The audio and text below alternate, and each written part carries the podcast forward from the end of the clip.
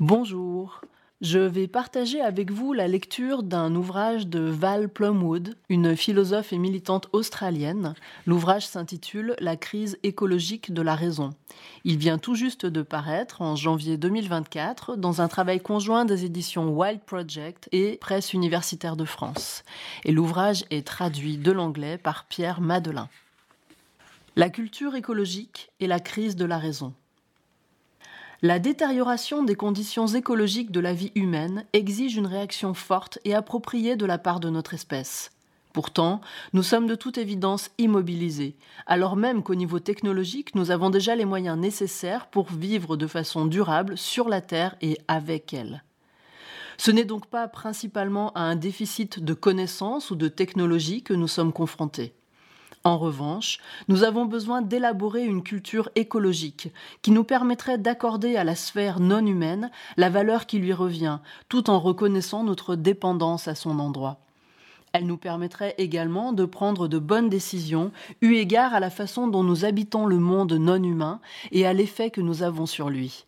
Les cultures occidentales qui dominent aujourd'hui le monde sont telles que la réponse à la crise prendra soit la forme du changement démocratique que nous venons de décrire, soit une forme autoritaire où les solutions seront imposées par en haut à une citoyenneté supposée récalcitrante. Le terme culturel, tel que je l'utilise ici, recouvre plusieurs sens.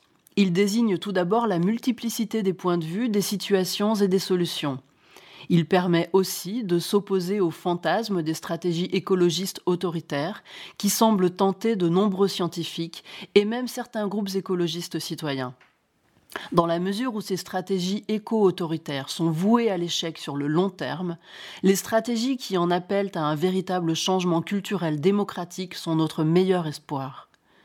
Mettre l'accent sur la culture tranche avec les analyses écologiques inspirées de la biologie des populations qui transposent dans un contexte humain le même réductionnisme qu'elles adoptent à l'égard des espèces non humaines. Ce faisant, elles ne tiennent pas compte du rôle déterminant de la différence culturelle, ignorant ainsi également les projets de changement social et culturel qui pourraient nous permettre de constater l'ancrage écologique de nos existences. Invoquer la culture permet aussi de s'opposer au réductionnisme économique et aux approches déterministes des problèmes écologiques, qu'elles soient d'inspiration marxiste ou néolibérale, dont les explications et les stratégies de changement se concentrent exclusivement ou excessivement sur le champ de l'économie. Les déséquilibres à l'origine de la crise se manifestant dans de nombreux domaines au sein de la culture dominante, ils requièrent en retour des projets de changement ambitieux J'utilise le terme de culture également pour attirer l'attention sur la profondeur et l'ampleur des défis que nous devrons relever pour transformer les systèmes à travers lesquels nous entrons en relation, matériellement et idéologiquement, avec le monde écologique que nous habitons sans même en avoir conscience.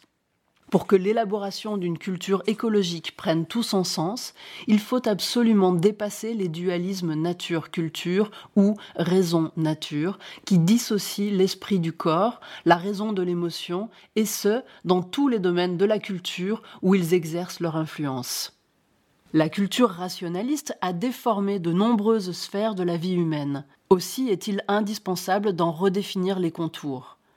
La vieille centralité de la raison dans la culture occidentale porte une grande part de responsabilité dans l'aggravation de la crise écologique et dans la situation extrêmement dangereuse à laquelle nous sommes confrontés aujourd'hui.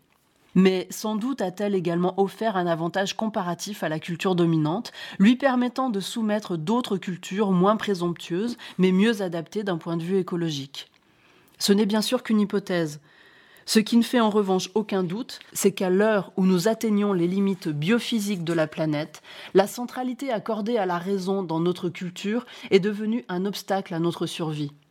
La réussite exceptionnelle de cette culture, fondée notamment sur la brutalité avec laquelle elle traite la sphère qu'elle assimile à la nature, lui a non seulement offert la possibilité de dominer le monde non humain, mais aussi d'autres peuples et d'autres cultures. Si ces traits caractéristiques lui ont permis de soumettre la Terre entière à un processus de marchandisation, il est désormais évident qu'à long terme, ces mêmes traits créeront d'innombrables échecs écologiques et éthiques. Nous devons transformer cette culture ou faire face à un risque d'extinction. La crise écologique à laquelle nous sommes confrontés est donc à la fois une crise de la culture dominante et une crise de la raison, ou, pour être plus précis, une crise de la culture de la raison, ou de ce que la culture qui domine aujourd'hui le monde a fait de la raison.